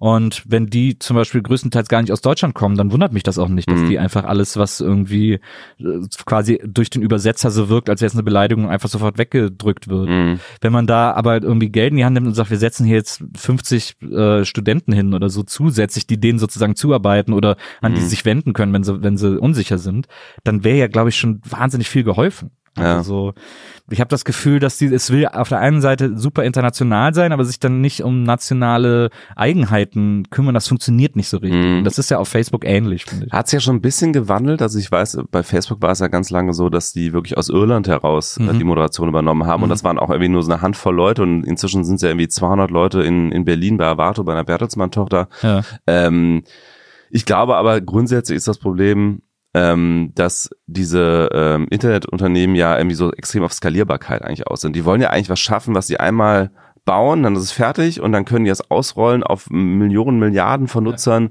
und dann macht das sozusagen automatisch gewinnen. Ja. Und sowas wie eine Moderation mit menschlicher Arbeit, das passt halt nicht in Richtig dieses, in dieses ja. Geschäftsmodell. Ne? Das ist, das ist teuer, genau. Ja, ja, das, das, äh, das, dieses wirtschaftliche Problem verstehe ich auch, aber da ist dann natürlich wieder diese alte Spider-Man-Frage, irgendwie mit großer Macht kommt große Verantwortung. Wo setzt das bei so sozialen Netzwerken ein? Und Mhm. ich finde Twitter als Hauptverlaut äh, Organ des amerikanischen Präsidenten hat schon eine gewisse soziale Verantwortung. Mhm. Und äh, Facebook mit über x Milliarden Usern hat auch eine, dadurch eine soziale Verantwortung. Mhm. Und ich finde das ein bisschen läppsch, dass man, dass man sie, dass man diese Netzwerke sich der immer so ein bisschen entziehen lässt durch, durch irgendwelche Winkelzüge oder Tricks oder so. Weil es geht da ja auch gar nicht, mir geht es auch gar nicht um eine rechtliche Komponente, sondern ich finde, äh, dass die, dass man die auch durchaus moralisch stellen können sollte. Mhm. Was ja quasi in der Wirtschaft das verpönteste Argument ist. Mhm. Aber das finde ich irgendwie, fände ich bei dem, was die sozusagen beeinflussen und was da irgendwie bei rauskommt, schon irgendwie angebracht. Mhm. Wie gehst du persönlich mit Social Media aktuell um? Also du hast eben gesagt, dir würde eigentlich in erster Linie Instagram fehlen. Äh, du merkst, du bist weniger auf Facebook. Du bist aber auf auf Twitter ja noch aktiv. Also hast du dir irgendwelche Regeln auferlegt, dass du sagst, nicht vor dem ersten Kaffee oder irgendwie, es gibt so. ja inzwischen so ganz viele Leute, Ja. die irgendwelche Regeln für sich selber Ja. auferlegt haben, um da nicht in diesen auf diese, ähm, wie sagt man, ähm, Aufregungsschleife reinzukommen. Ja. Äh, nee, das, das, das handel ich von Aufreger zu Aufreger einzeln mit mir aus. Nee, ich habe da, ich hab mir da gar keine Regeln gesetzt. Also ich merke auch, dass ich manchmal dazu tendiere, dann einfach viel zu viel Zeit damit zu verbringen. Also Mhm. auch gerade auf Twitter irgendwie, das ist so ein sehr klassisches Go-To, irgendwie, wenn man irgendwo steht und sitzt oder There's something, ist. there's someone wrong on the internet. Genau, ja. genau. Ja, aber auch einfach, ich, ich folge auch wahnsinnig vielen Leuten, Ja. auch so amerikanischen, deswegen, wenn ich nachts aufwache, ist auch immer was los auf meiner Timeline. Und, Ja, ja, ja. und, äh, und dadurch, äh, ja, da ist einfach, da passiert einfach immer irgendwas. Oder ähm, ich meine, wenn ich durchscrolle, finde ich auch immer irgendwas Interessantes oder Lustiges oder was auch immer. Und das ist natürlich, das ist sehr verführerisch und da und da äh, dem dem falle ich manchmal auch anheim. Also es gibt Ja. durchaus Zeiten und Phasen, in denen ich wahnsinnig viel auf Twitter unterwegs bin, so dass dann auch irgendwie Maria zu mir sagt, du, jetzt ist auch echt ein bisschen viel und so. Mhm. Und ähm, oftmals fällt mir das dann auch selber auf und dann merke ich auch, dass sich das bei mir dann so automatisch irgendwie so zurückzieht und, und ich dann da versuche, einfach bewusst weniger Zeit zu verbringen. Mhm. Aber es ist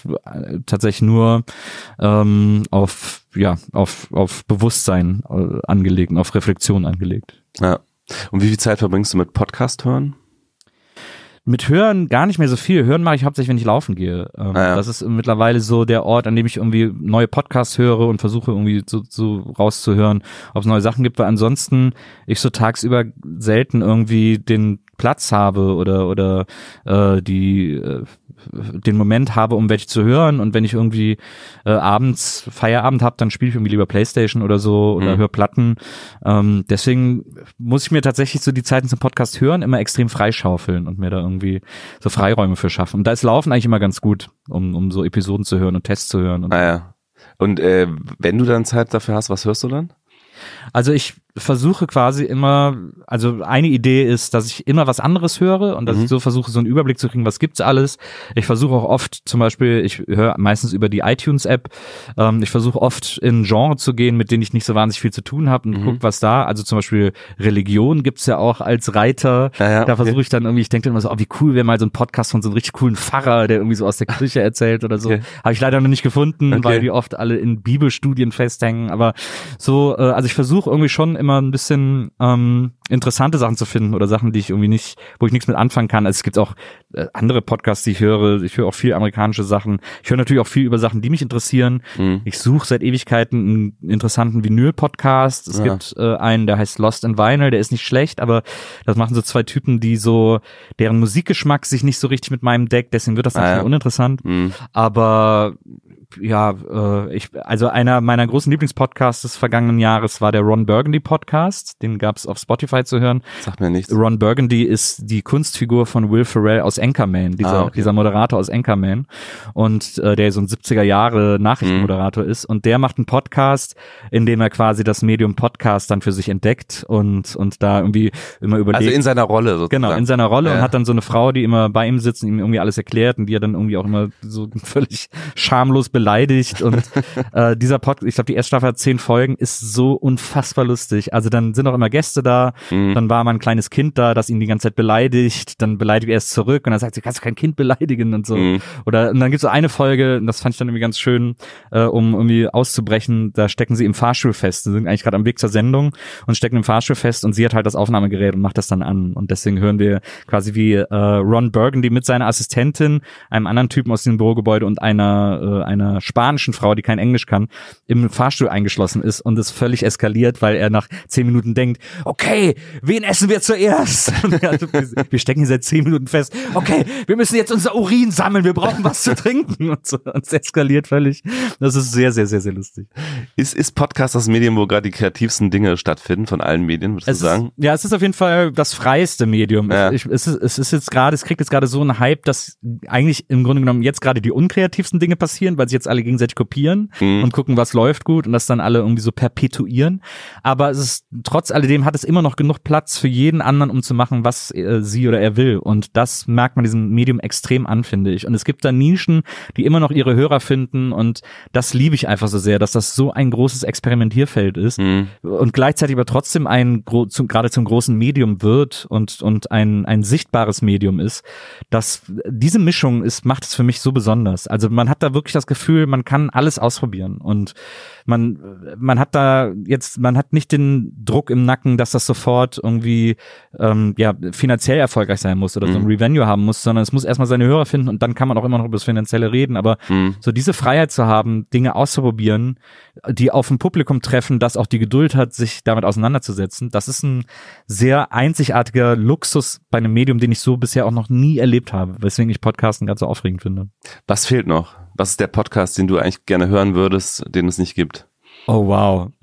ähm, ach, da fehlen eine ganze Menge. Ich finde, also gerade was deutsche Podcasts betrifft, gibt es noch viel zu wenig Fiction. Also es Mhm. gibt kaum äh, erzählte Geschichten oder oder oder mehrstimmige fiktionale Podcasts. Das ist noch viel zu wenig, weil jetzt gerade alle so Lava-Podcasts machen, weil das halt auch quasi am einfachsten zu Ja, realisieren ist. Weil ich es auch gerne höre, muss ich sagen. ja, es ist, finde ich auch. Also es Ja. hat auch, es hat auch völlig seine Berechtigung. Ich meine, Ja. ich, ich mache selber zwei, drei davon.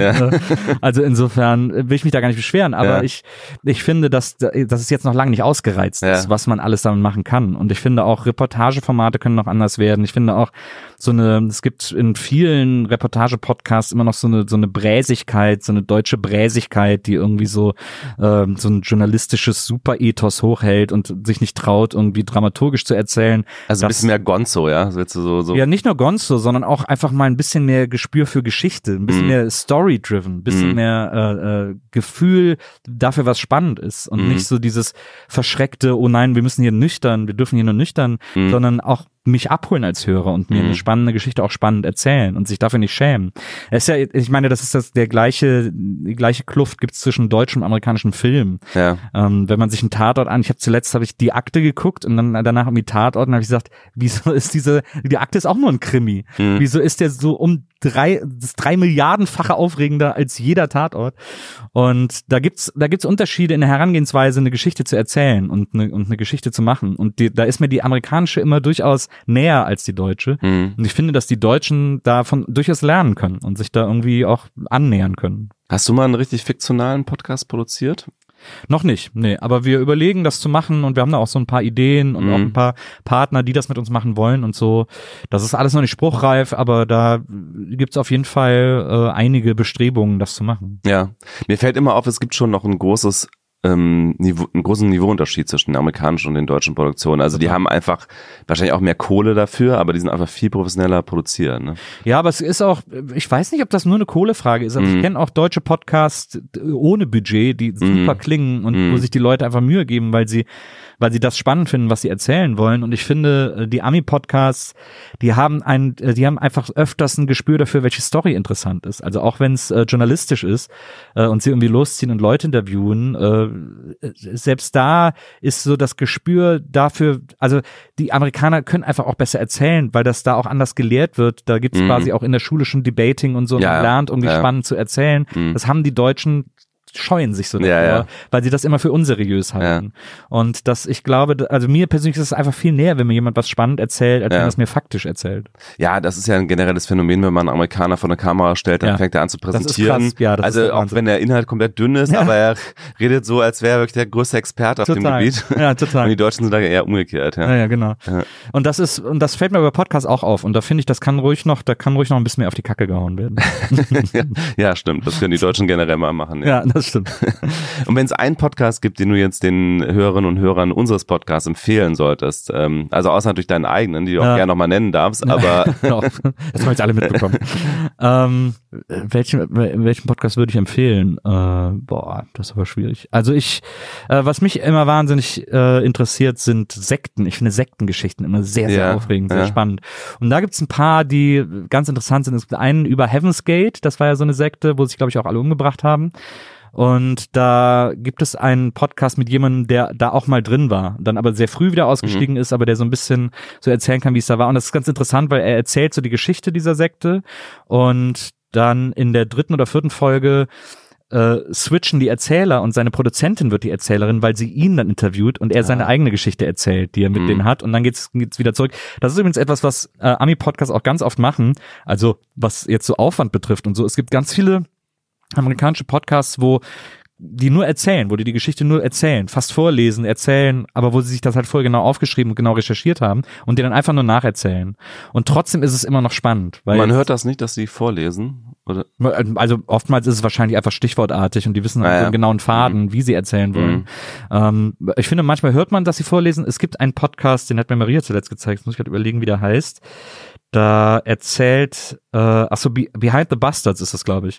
Auch sehr interessant. Da werden immer so eben Bastards äh, auseinandergenommen und warum die so sind und wer die sind, aber auch so Mark Zuckerberg und so, so solche, Okay. also bekannte, Ja. bekannte Bastards werden nochmal erzählt.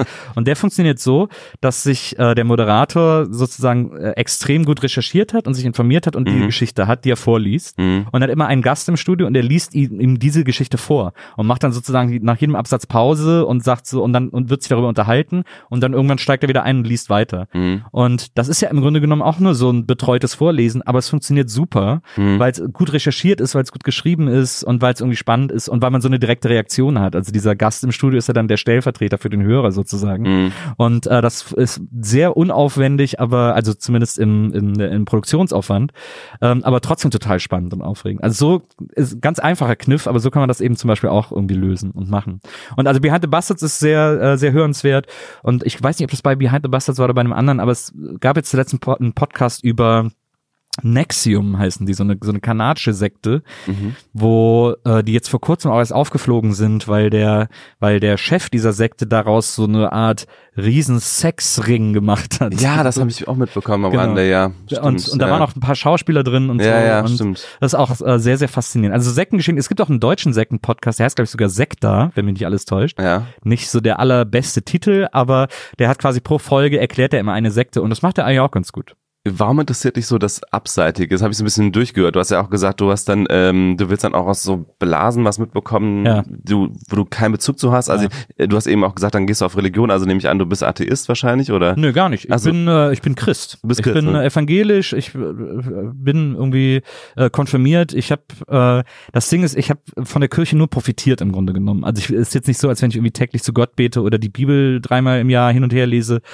Ähm, das hat's alles nicht bei mir ausgelöst, aber es gibt so eine gewisse Gläubigkeit, die ich so für mich habe, äh, zu so einer Gottfigur.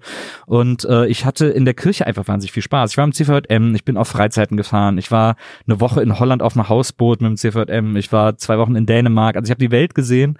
Und deswegen kann ich, tue tu ich mich wahnsinnig schwer, gegen die Institution Kirche erstmal so negativ äh, mich zu positionieren, weil ich finde, dass die halt viel Gutes gemacht haben. Ich finde, die könnten jetzt vieles besser machen und könnten sich auch offener machen. Also ich meine, die evangelische Kirche war ja schon immer offener als die, als die katholische, aber trotzdem auch in, in, in allen Dingen, die sie so tun, könnten die offener werden, aber sei es drum. Das ist ja äh, dezidierte Religionskritik.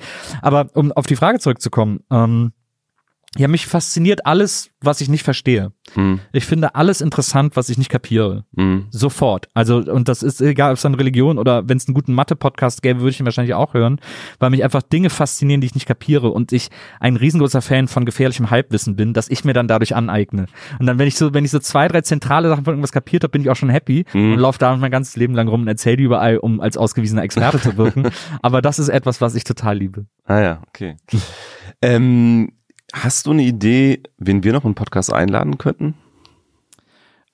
Also ich meine, die deutsche Podcast-Szene ist mittlerweile so vielfältig und da gibt es so viele interessante Leute, die man irgendwie einladen könnte und mit denen man über dieses neue Medium sprechen könnte oder wie sie überhaupt da gelandet sind. Ähm, Also da muss man, kann man glaube ich einmal die Podcast-Charts alleine schon rauf und Ja. runter gehen, um da interessante Gesprächspartner en masse zu finden. Also das, ich finde das ganz faszinierend, wer da jetzt alles so auftaucht und wer da was macht und warum er das macht und wie er das macht. Das ist schon, das ist irgendwie ganz interessant. Das ist äh, also viele haben ja auch das Gefühl, jetzt schon late to the party zu sein, Hm. wenn sie einen Podcast starten. Ähm, ich glaube, äh, Maria hat das, glaube ich, auch zuletzt auf Twitter nochmal so schön formuliert, dass wir da noch lange nicht Peak Podcast erreicht haben. Also äh, man hört ja jetzt schon das Gestöhne und oh, wenn nichts zu tun ist, mach einen Podcast und so. Das, äh, diese Stimmen tauchen natürlich immer schnell auf, aber wir haben noch lange nicht all das in einer Breite erreicht, was mit diesem Medium möglich ist, äh, wie es mit diesem Medium möglich Mhm. ist. Deswegen, da haben wir noch viele, viele Jahre Spaß dran und da wirst du auch noch viele Jahre Gäste draus generieren können. Aber meinst du nicht, dass sich so ein bisschen aussiebt mit der Zeit? Also so ein bisschen wieder im Klar. Blog, so die, die, so die, die meisten, die mal irgendwie 2009 geblockt haben, bloggen nicht mehr. Äh, es gibt ein paar große, die übergeblieben sind oder die eher zum Medium wurden dann vielleicht. Ne? Ja. Also wird das nicht vielleicht dann noch bei Podcasts auch so sein? Ich glaube definitiv, dass sich das aussieht. Mhm. Ich glaube, dass es jetzt viele machen, weil eben auch, wie ähnlich wie bei den Blogs damals, die Einstiegshürde relativ gering ist. Also es wird ja auch immer einfacher. Jeder hat GarageBand am Computer vorinstalliert. Jeder kann mit dem iPhone irgendwie so aufnehmen, dass man sich halbwegs anhören kann. Ich rate davon ab, aber es ist Mhm. halbwegs anhören, Ja, wenn man wirklich ja. gar kein anderes Equipment Ja. Hat. Ähm, und äh, also äh, deswegen äh, ist das sehr, für viele sehr einfach, das zu starten und dann kriegen sie mit, dass das irgendwie cool ist und dass das Leute machen und so und deswegen machen sie es auch. Aber es ist dann ähnlich wie bei Blogs. Also wir werden halt in drei, vier Jahren mehrere Podcast-Leichen, die die es nicht, die es nicht über drei Folgen hinaus geschafft haben, rumliegen haben, weil die nach drei Folgen gemerkt haben, oh, ich habe gar nicht mehr zu erzählen oder ach, das ist ja anstrengend, da muss ich ja irgendwie jede Woche was machen. Hm. Ähm, das erfordert natürlich, wie jede andere Arbeit auch, so eine gewisse äh, Hingabe und eine gewisse Widmung. Und wenn man die nicht mitbringt oder nicht bereit ist zu geben, was völlig okay ist, oder, oder man den Aufwand unterschätzt hat, dann, dann hat sich das auch schnell wieder. Und das, das wird, glaube ich, viel werden, dass wir so angefangene Projekte erleben, die dann irgendwie nicht besonders weit gediegen sind. Aber ich glaube schon, dass sich eine sehr breite äh, Masse an Produktion und damit meine ich auch inhaltlich breit aufgestellt, irgendwie äh, erhalten bleiben wird und daraus zum Teil auch hervorgehen wird, was das sehr, sehr spannend macht. Hm. Du hast eben gesagt, du interessierst dich immer für Dinge, von denen du keine Ahnung hast. Hast du auch so eine geheime To-Do-Liste von Dingen, die du nie gemacht hast, die du noch unbedingt machen So eine willst? Bucketlist. Ja. Äh, ah, gute Frage. Ja, so ein bisschen, aber äh, extrem unspektakuläre Dinge. Also es gibt jetzt keine Dinge, äh, die ich tun will, sowas wie Base-Jumpen oder Fallschirmspringen oder oder so Adrenalin-Dinge, da bin ich komplett raus. Das Mhm. hasse ich wie die Pest. Hm. Äh, da bin ich wirklich der, äh, der letzte Mensch, der dafür zu begeistern ist. Aber ich, es gibt immer noch so, so kleine oder auch größere Ziele, die ich so für mich erreichen will. Ich, Mhm. ich will irgendwie ein Drehbuch für einen Film schreiben, Ah, äh, weil ich das ja studiert habe sozusagen und dem irgendwie auch noch mal so ein bisschen Rechnung tragen Mhm. will. Dass du nicht ganz umsonst studiert hast. Genau. Ich will vielleicht auch mal, eine, also ich will dann auch inszenieren, ich will auch Regie führen, ich will auch mal vielleicht eine Fernsehserie schreiben. Äh, bis vor Jahren war es auch immer noch, dass ich mal eine eigene Late-Night-Show haben will und so. Das ist so ein bisschen der Hintergrund, aber immer noch, immer noch ein bisschen da. Also es gibt schon immer noch, ich habe, also bei mir ist so, ich bin in der wirklich extrem komfortablen Situation, muss man mal sagen, beruflich so aufgestellt zu sein, dass ich immer wieder neue Sachen ausprobieren kann. Mhm. Immer wieder Sachen, die mich interessieren, ausprobieren kann und dann gucke, wie lange ich da bleibe und dann weiterziehe oder, oder, oder dranbleibe. Das ist ein massiver Luxus, Mhm. aber den nutze ich halt auch volle Kanne aus. Mhm. Was ist dir denn wichtig im Leben insgesamt? Ach, ah, oh. Große Frage. Ja, ich glaube, äh, die Menschen, die ich, die ich liebe und die Menschen, die ich mag, sind für mich das Allerwichtigste im Leben, dass die, dass denen irgendwie gut geht. Ähm, also es soll jetzt auch gar nicht so aufopferungsvoll klingen. Ich Mhm. bin jetzt nicht Mutter Beimer oder so, Mhm. sondern ich will schon auch immer auf meine Kosten kommen. So Mutter. Theresa meinst du wahrscheinlich. Genau, ja, auch die. Also Mutter Beim war ja aus der Lindenstraße. Aber, Aber die war ja auch sehr War die auch- ach so, ach so, ja, ach ist so, ja, okay. wenn Maria Ach so. und ich gucken ja immer Lindenstraße Ach so, äh, ach ja, bei stimmt. WIMAF. Ja, ja. Äh, jede dritte Ja. Folge, aber das ich. gibt's ja gar nicht mehr. Doch, oder? noch gibt's die, noch Ach so, okay, Sommerpause. okay, okay. Bis, bis äh, Frühling nächsten Jahres, dann kommt Okay. die letzte Folge. Ah, okay. Und ähm, ja, und ich bin ein großer Lindstraßen-Afficionado, deswegen habe ich jetzt äh, Mutter Weimar, die sich auch Ach so. sehr aufopferungsvoll Ah, um ihre Familie da war, ich, da war ich nicht so im Thema dann, ja. na, ähm, aber so, also äh, wie gesagt, ich will schon auch ein bisschen irgendwie, also ich genieße das ja auch, wenn Leute glücklich sind und ich bin auch gerne glücklich. Also ich, aber ich brauche im Grunde genommen nie viel. Also ich äh, bin jetzt nicht, also ich, meine Wohnung ist vollgestellt mit Müll. Ist jetzt nicht, als wenn ich irgendwie so Marie Kondo-mäßig leben würde, aber wenn ich irgendwie eine Konsole habe und funktionierendes WLAN und äh, Cola Light, dann bin ich happy. Okay. Ist dir denn sowas wie, wie Einfluss auf die Welt wichtig? Also, dass, dass du die Welt irgendwie ein Stück weit veränderst? Naja, also ich mache mir nichts vor, ne? Ich äh, vielleicht ist das auch so ein Alterszynismus oder so. Ich glaube, dass ich die nicht mehr so massiv verändern kann. Aber ich versuche schon im Kleinen irgendwie mit meiner Meinung und für meine Meinung einzustehen und den Leuten irgendwie auch meine Meinung gerne immer darzulegen, wenn sie die in Frage stellen Mhm. äh, und ihnen gerne zu erklären, wie ich darauf gekommen bin und so. Das versuche ich schon. Und auch so im, im näheren Umfeld irgendwie dafür zu sorgen, dass da nicht, äh, ja, oder eben Dinge, mit denen ich nicht einverstanden bin, irgendwie zur Rede zu stellen. Hm, Das mache ich schon, aber ich habe dieses, dieses, diese, diesen Wunsch oder den Gedanken, das große Rad zu drehen ähm, und massiv was zu verändern, äh, dass die Illusion habe ich, glaube ich, gar nicht mehr, dass ich da noch Also nicht mehr so hattest? Also hat, warst du da mal amb- ambitionierter? Weiß ich gar nicht. Ich glaube, das ist man, wenn man jung ist, sowieso. Mhm. Also wahrscheinlich grundsätzlich. Ich hatte auch eine Zeit lang, wo ich wirklich gedacht habe, so, ich, oh, ich müsste in die Politik gehen, um wirklich was zu verändern. Ah, Okay. Und ich merke aber, dass quasi die praktische Arbeit in der Politik irgendwie der letzte Ort ist, an dem was verändert wird. Also, äh, beziehungsweise da wird zwar was verändert, aber bis man da an dem Punkt angekommen ist, an dem man was verändern kann, ist man schon so abgeschliffen, Mhm. dass man quasi nur noch aus Kompromissen besteht oder nur noch Kompromisse lebt. Und das ist einerseits finde ich das richtig und das verlange ich auch von Politikern, aber andererseits glaube ich, dass ich, dass, dass mich persönlich das wahnsinnig traurig machen würde. Also da bin ich Mhm. irgendwie einfach nicht für gemacht, mich da überall so rumschubsen zu lassen sozusagen und und und beeinflussen zu lassen und belabern zu lassen. Ähm, das wäre, glaube ich, einfach gar nicht mein Job. Deswegen, ich bin ja auch immer, die Leute empören sich, ja, jetzt machen sie sich wieder, erhöhen sich die Diäten, äh, geben sich selber viel Geld und so. Und ich denke immer, eigentlich sollten Politiker Millionengehälter kriegen. Eigentlich sollten Politiker im Monat fünf Millionen Euro als Gehalt, als Politikergehalt kriegen, damit die einfach auch überhaupt gar nicht mehr korrumpierbar sind. Damit keiner irgendwie mit, mit Geldscheinen wählen kann und sagen kann, ey, guck mal, äh, wenn du irgendwie hier das entscheidest, kannst du in drei Jahren bei uns einen geilen Job kriegen. Die sollen einfach, den soll die Kohle vorne und hinten rauskommen, damit keiner die, weil das ist die eine Sache, die immer korrumpiert, die eine Sache, mit der alle beeinflussbar sind. Und wenn man die nehmen würde, dann deswegen, ich bin da ganz entspannt. Okay. Ja, ich hatte ähm, kürzlich hatten wir Eva Schulz hier, mit der du ja auch mal einen Podcast gemacht hast. Ähm, und da haben wir so über die Generationen gesprochen, ne? dass die Generation Z jetzt gefühlt doch wieder politischer ist Das oder so stimmt. ein bisschen eher das, stimmt. große Rad drehen will, wie du es gesagt hast, ne? Also mit den Friday for Futures, Futures ähm, Demonstrationen, auch vorher Artikel 13 Demonstrationen. Ähm, ich habe die 90er Jahre irgendwie als ein relativ unpolitische Zeit in auch. Erinnerung. Ja, absolut. Also das war so, das war so die Endpolitisierung nach Ende des Kalten Krieges irgendwie. Alles war happy, Love Parade und Ja. äh, man hat sich irgendwie um Politik nicht mehr gekümmert. Ja. Ähm, ist das vielleicht auch so ein bisschen eine, eine Generationenfrage, weil du gesagt hast, du warst als junger Mensch doch schon Politisch, ich, war, oder? ich war politisch interessiert. Ich komme aus einem aus einer Art Bildungsbürgertumshaushalt. Also äh, mein Vater hat zwar immer gearbeitet, aber er hat immer hat immer Spiegel-Abo gehabt und so Mhm. und das lag da immer überall rum und äh, Bücherwand vom Fernseher und so. Also ähm, bei uns wurde viel gelesen und äh, manchmal auch über Politik diskutiert und so. Jetzt nicht so äh, nicht wild, aber immer so ein Mhm. bisschen war es schon immer Thema. Und mein Vater hat immer gesagt, wenn du arbeitest, kannst du nur SPD wählen und so. Deswegen hatte ich auch immer eine, eine SPD-Schwäche äh, sozusagen. Aber ähm, ja, ich glaube, dass viel dieser Politisierung auch bei mir selber passiert ist. Ich habe ja, da ich mit 17 zu Viva gekommen bin, die Schule dann früher abgebrochen, also nach der Hälfte der elf. Das war aber eine Privatschule. Da habe ich keine mittlere Reifeprüfung gemacht. Also ich habe im Grunde genommen durch mehrere Zufälle nicht so einen richtigen Schulabschluss. Oh, okay. Und das hat dafür Also gar keinen. ja, und das hat dafür gesorgt, dass ich immer so Angst hatte, so ein Wissensdefizit zu haben. Ah, ja. Ich hatte immer, ich hatte immer so ein bisschen Angst, blöd zu sein. Und äh, das war mein, das war die größte Angst, die ich hatte. Und Mhm. habe deswegen immer wahnsinnig viel gelesen und gerade nach der Schule angefangen, äh, sehr viel zu lesen. Und daher kommt wahrscheinlich auch so ein bisschen diese Vorliebe dafür, äh, äh, mich für Dinge zu interessieren, von denen ich nichts verstehe, Mhm. äh, weil ich einfach, ich habe einfach Angst, nichts zu wissen. Mhm. Das ist äh, tatsächlich etwas, das ist ein bisschen besser geworden über die Jahre, aber das hat mich früher sehr, sehr angetrieben, ähm, Mhm. diese, diese Sorge und diese Angst, einfach keine Ahnung zu haben. Okay.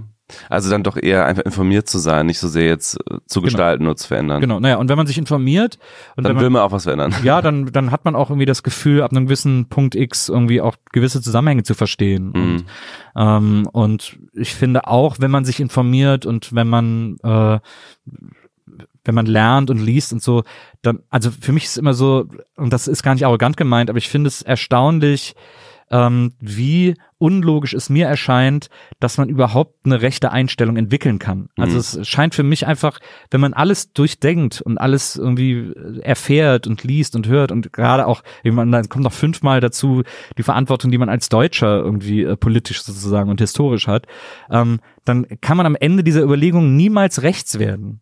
Das ist für mich einfach völlig unverständlich. Mhm. Und ich verstehe schon, ich verstehe auch Frust und ich verstehe auch, äh, wir zeigen es denen und diese wir gegen die Haltung und und irgendwie äh, Denkzettel und das alles kann ich alles kann ich alles bis zum Punkt verstehen.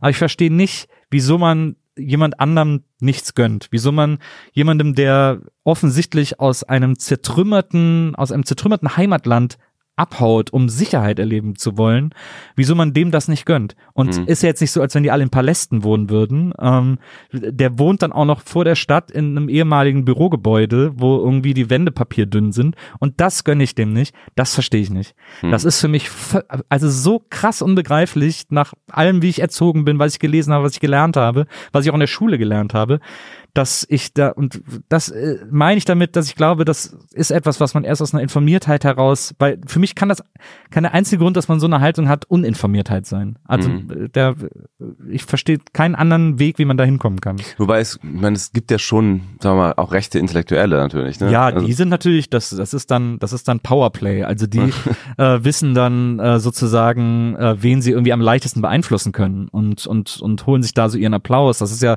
auch nichts anderes als als was Entertainer machen im Grunde genommen, äh, zu versuchen, die Gruppe zu finden, die einem am meisten applaudiert. Und das ist halt für rechte Intellektuelle. Das sind dann eben äh, Intellektuelle mit einem besonderen Sendungsbewusstsein. Die suchen sich die Gruppe, die am schnellsten klatscht. Und das sind halt die. Das sind halt Rechte. Mh. Rechte hinterfragen nicht oder hinterfragen, also wollen eher das hören, was ihnen entspricht, während, glaube ich, so eine so ein linker äh, Intellekt oder oder oder linke Intellektuelle eher immer so versuchen, so eine Fragestellung zu finden. Und also ist jetzt sehr pauschalisierend. Mhm. Ähm, und es gibt auch wahnsinnig blöde linke Intellektuelle, so ist es nicht, äh, die auch das nur für den Applaus machen. Aber ich glaube, so eine grundsätzliche Haltung dieser dieser Information, die man kriegt gegenüber, ist die, dass man auf der einen Seite eher bestätigt werden will und auf der anderen Seite eher ähm, in Frage stellen will.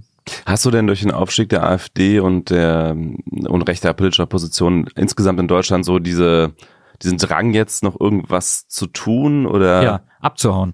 Ich habe den tierischen Drang, kein Teil mehr dieses Landes zu sein. ernsthaft? Also es ist, ich, ich habe das Gefühl, dass es sich langsam, also ich, ich habe das Gefühl, dass es sich langsam wieder so normalisiert. Die AfD hat jetzt so ihren Hype und äh, die wird jetzt bei der nächsten Bundestagswahl 15 Prozent kriegen und mehr schafft die nicht. Also das, Mhm. also wir müssen einfach davon ausgehen, dass 15 Prozent Leute in Deutschland kein Problem haben, Nazis zu wählen, kein Problem haben, Rassisten zu wählen, äh, kein Problem eine Partei zu wählen, die Rassisten und Nazis in ihren Reihen duldet oder vielleicht sogar fördert auf eine Mhm. gewisse Art und Weise. Das ist, äh, dieser Realität müssen wir uns abfinden. Die haben einfach auf dieses Angebot gewartet und das haben sie jetzt bekommen. Äh, das, in manchen Ostländern ist es noch ein bisschen mehr, in Ostbundesländern, also in Sachsen oder so, wo sie dann auf 25 Prozent vermutlich kommen werden. Aber da hat früher auch die NPD zum Teil fünf bis zehn Prozent. Mhm. Und wir haben alle gesagt, wie kann man denn die wählen? Und die waren wirklich noch deutlich stumpfer als die AfD. Ähm, deswegen äh, war da der Skrupel etwas höher, die zu wählen, aber schon auch bei vielen Leuten nicht mehr vorhanden. Deswegen, ich glaube, damit müssen wir uns abfinden. Das ist einfach so. Und die äh, wollen halt, wollen es jetzt der Politik zeigen oder fühlen sich abgehängt oder was auch immer und, und finden irgendwie in der CDU kein Zuhause und finden sonst in anderen Parteien auch keins. Dann wählen die halt die AfD. Das finde ich sehr verantwortungslos und sehr dumm, aber da müssen wir einfach erstmal irgendwie mit leben, glaube ich. Da müssen wir uns erstmal ein bisschen dran gewöhnen. Ähm, was die Handlungsfähigkeit der AfD betrifft und die und die Regierfähigkeit, da müssen wir uns glaube ich erstmal keine Sorgen machen, weil man das ja jetzt gerade sehr schön sieht, wie die sich gegenseitig zerlegen und das ist tatsächlich ein Merkmal, das alle rechten Parteien gemein haben, wenn man sich die in der Vergangenheit anguckt, wenn man sich die NPD anguckt, wenn man sich äh, die Schill-Partei in Hamburg anguckt, die plötzlich auch, weiß ich nicht, 20 Prozent hatten oder so Mhm. aus dem Stand heraus. Das Ding ist, ich glaube, Wahlkämpfe zu führen ist in Anführungsstrichen gesagt einfach. Ich glaube, es ist einfach Stimmen zu gewinnen. Wenn man den Leuten nach dem Mund redet und so ein bisschen und die so ein bisschen triggert, dann kann man die gut einfangen. Das ist, glaube ich, nicht so schwer. Aber schwer ist es, ist Daily Business, schwer ist Regieren, schwer ist Politik, weil die eben immer ein, äh, wie ich eben gesagt habe, also es ist immer ein Abwägen und es ist immer der Kompromiss finden und es ist immer auch irgendwie sich abschleifen lassen und so.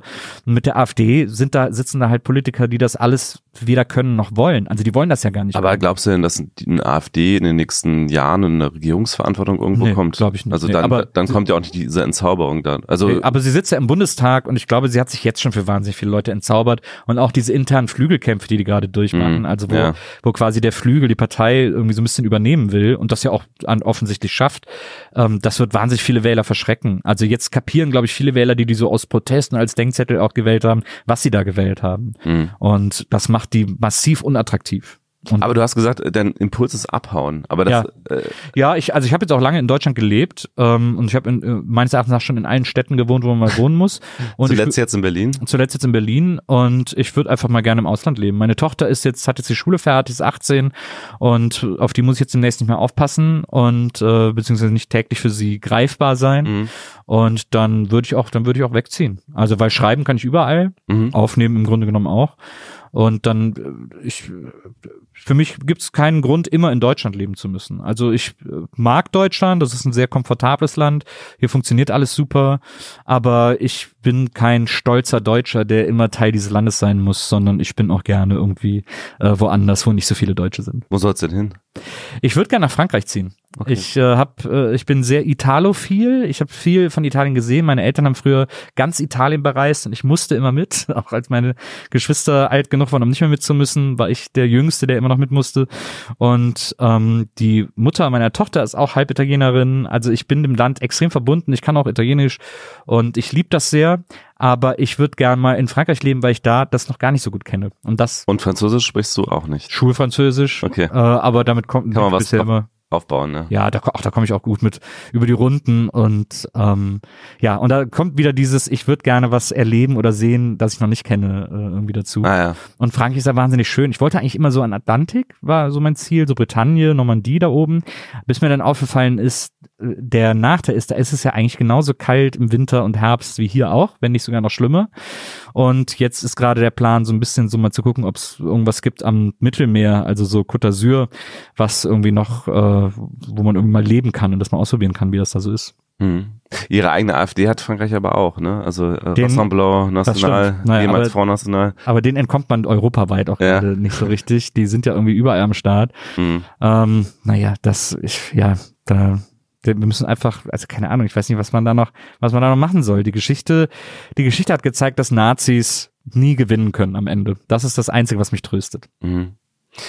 Ähm, hast du denn so eine Art Idealvorstellung von der Gesellschaft? Hast du so eine Idee, wie Menschen zusammenleben sollten, auch gerade in Bezug auf Digitalisierung, nochmal so ein bisschen diese Klammer ja. zur Digitalisierung ja. äh, aufzumachen? Also wie sollen wir damit umgehen, ähm, dass vielleicht auch zum Beispiel menschliche Arbeit weniger wichtig wird, vielleicht in Zukunft? Ich weiß auch nicht, wie stehst du dazu, wie siehst du das? Ähm, ja. So, so deine Vision für die Gesellschaft. Also ich glaube schon, dass menschliche Arbeit immer auch wichtig bleiben wird. Ich glaube, dass auch praktische Arbeit immer wichtig bleiben wird. Es kann einfach nicht alles äh, ähm, sozusagen äh, maschinisiert werden, sondern ähm, viele Dinge werden einfach weiterhin von Menschen gemacht werden müssen. Ich habe jetzt vor kurzem erfahren zum Beispiel, dass es in, in äh, Berlin einen irrsinnigen, also im Berliner Umland auch, einen irrsinnigen, äh, äh, ein, ein Fehlen, ein großes Fehlen von Dachdeckern gibt. Die werden ohne Ende mhm. gebraucht, aber mhm. Es gibt irgendwie einfach nur noch fünf. ich ich habe gehört, in San Francisco können Handwerker, was hat er nochmal gesagt, ich glaube 400.000 Dollar im Jahr verdienen. Ja, krass. Also einfach, weil die so knapp sind genau. und diese ganzen Leute, die da Tech-Milliardäre sind, die brauchen ja alle Handwerker. Genau. Die müssen ja ihre, ihre Wohnung renovieren und wollen ja immer, alles immer größer und besser und so weiter haben und da ist eine unfassbare Knappheit an Handwerkern. Genau, das ist ja hier, das ist hier ähnlich. Also es gibt, man hat bei Dachdeckern wohl standardmäßig mittlerweile hier eine Wartezeit von anderthalb Jahren. Ja. Bis, und wenn dir, wenn dir, wenn es dir durchs Dach tropft, ist das echt ätzend, anderthalb Jahre nochmal warten zu müssen. Also das finde ich krass. Ich glaube, es wird so eine gewisse Renaissance des Handwerks geben. Äh, mhm. also es ist natürlich sehr spitz sozusagen in seinen, in, in, in, in den Spezifikationen.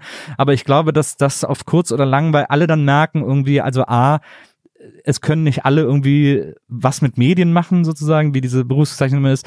Und es ist auch nicht so spannend, wie man denkt äh, von außen. Also es ist manchmal auch einfach, ist auch Handwerk und manchmal ist es auch einfach irgendwie stupides, äh, äh, eine stupide Arbeit. Und ja, auch, auch deine Arbeit, würdest du sagen, ist das ja, also ich glaube, schon meine sehr abwechslungsreich, oder? ja, die ist abwechslungsreich, aber ich glaube, dass vieles der, viele der Dinge, die ich mache, dann irgendwann am Ende des Tages auch auf Handwerk äh, Ja. runtergebrochen werden oder werden Mhm. können. Ähm, also wenn gerade Bücher schreiben ist äh, ist natürlich viel Idealismus und viel äh, Lust oder manchmal auch gar keine Lust, da muss man sich dann zu zwingen, aber es ist auch ganz viel Handwerk. Das ist auch das, was ich in der an der Hochschule und was man eigentlich überall lernt, wenn es gerade um Autoren geht und so. Stephen King setzt sich jeden Tag von 10 bis 17 Uhr an seinen Schreibtisch und schreibt. Mhm. Ähm, auch wenn er keine Lust hat, auch wenn ihm nichts einfällt. Er setzt sich genau zu diese, für diese Zeit hin und schreibt. Mhm. Deswegen bringt er halt am laufenden Band Bücher raus, weil Ja. der einfach, weil der das zum Handwerk gemacht hat. Mhm. Er hat dann so einen Zettelkasten, überlegt dann, welche Idee er heute, also ich mal, der hat so ein Buch geschrieben, wie er schreibt. Ah ja. Das ist sehr interessant. Und er hat so einen Zettelkasten, wo der so alle seine Ideen drin sammelt und dann guckt er sich jeden Tag an, welch, an welcher Idee arbeite ich heute mal ein bisschen weiter. Und so arbeitet der. Also der Mhm. hat dann ein Handwerk draus gemacht. Und ich glaube, dass das auch ein bisschen der, der Witz oder der Trick von kreativen Medienberufen ist, da auch, das auch als Handwerk zu verstehen. Weil irgendwie den ganzen Tag zu warten, dass eine Muse küsst und man so die super Inspiration für die super Story hat, ist, äh, trägt sich nicht so wahnsinnig lang Mhm. irgendwie. Kann man nicht mit überleben. Genau, naja, genau. Ähm, es, man kann ja auch, man kann sich auch immer noch kreativ austoben. Also es gibt ja auch immer noch die Möglichkeit, nebenher Dinge zu machen, die kreativ sind und vielleicht nichts abwerfen oder ähm, oder das in seiner Freizeit zu tun oder so. Also äh, ich glaube, dass kreative Berufe schon auch dieses kreative Moment brauchen und diese Inspiration, aber man muss da eben auch äh, lernen, irgendwie, wie Handwerk funktioniert. Steve Jobs hat ja den schönen Satz gesagt, Künstler werden fertig. Das finde ich immer äh, ein sehr, das ist für mich immer ein sehr wichtiges Mantra, weil ich auch wahnsinnig gut darin bin, Dinge aufzuschieben und dann einen Tag vor Deadline äh, zu machen, obwohl Mhm. ich fünf Monate Zeit hatte und äh, und da ist immer dieses, und da finde ich dieses Künstler werden fertig immer irgendwie ganz ganz sinnvoll und ganz ganz passend als Mantra. Mhm.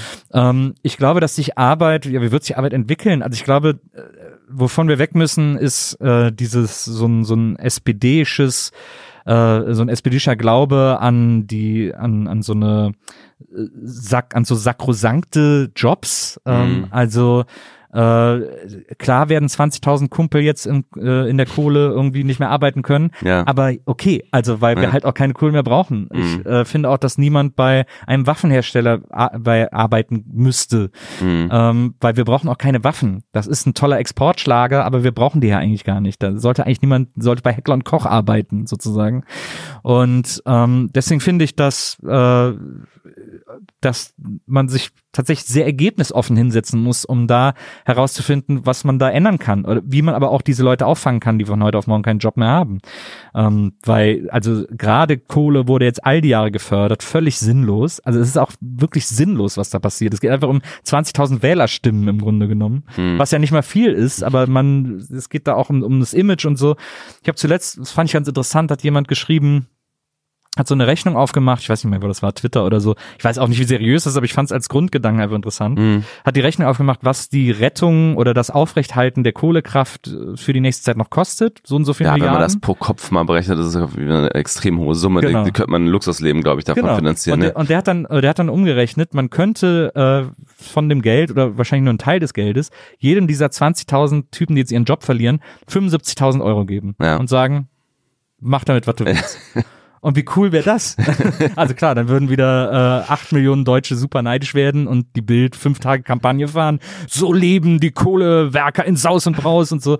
Aber wie cool wäre das? Weil da wurde auch gesagt, das kann man denen ja auch so ein bisschen als so als so Selbstständigkeitsdarlehen geben. So hier, damit Mhm. kannst du deinen eigenen Laden aufmachen, damit Mhm. kannst du dich selbstständig machen, damit kannst du irgendwas, kannst du aber einfach verprassen. Mein Gott, 75.000 ist nicht die Welt, aber Mhm. kann man irgendwie schon, wenn man will, sich auch ein schönes Leben mitmachen und so, wenn man irgendwie mit 40, 50, 60 aus dem Job scheidet.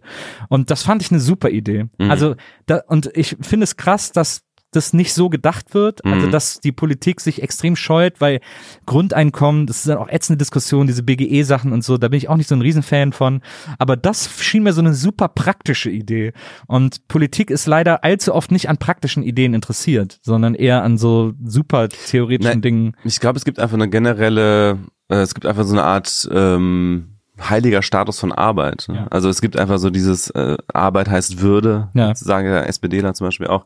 Also dass einfach so Arbeit an sich als etwas sehr Wertvolles betrachtet wird, menschliche Arbeit. Und ähm, ich glaube, daher kommt diese Abwehrreflexe, dass man nicht sagt, man gibt jetzt jedem einfach 75.000 Euro, Ja.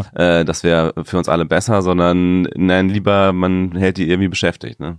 Ja, ja, das genau, das, das ist ja das, was ich meine. Also dieses, dass das Arbeit so der, der unberührbare heilige Gral Ja. ist. Und ich finde ja auch, dass Arbeit Würde gibt. Also Mhm. es ist ja tatsächlich so, dass, dass Arbeit und eine sinnvolle Beschäftigung irgendwie auch, auch äh, den Menschen sich besser fühlen lässt.